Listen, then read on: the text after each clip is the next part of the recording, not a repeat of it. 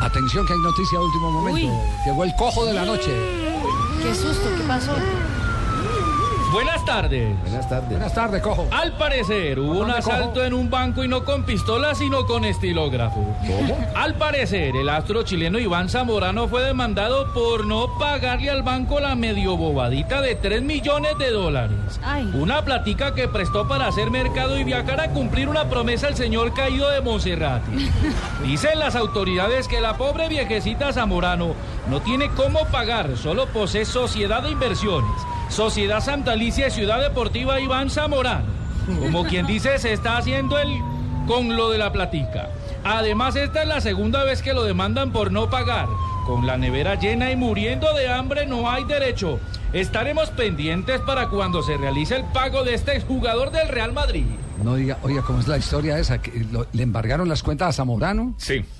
¿Sí? Por 2,8 8 millones de dólares. Ya había perdido una de 300 mil dólares. Le debe al banco y no le ha querido pagar. Y fue condenado este año al por banco 350 mil dólares. Hablan de 350, 300 mil dólares. Eh, esa fue una demanda de, una de las personas que trabajaba con él que tenía en su ciudad, deportiva. El médico lo demandó.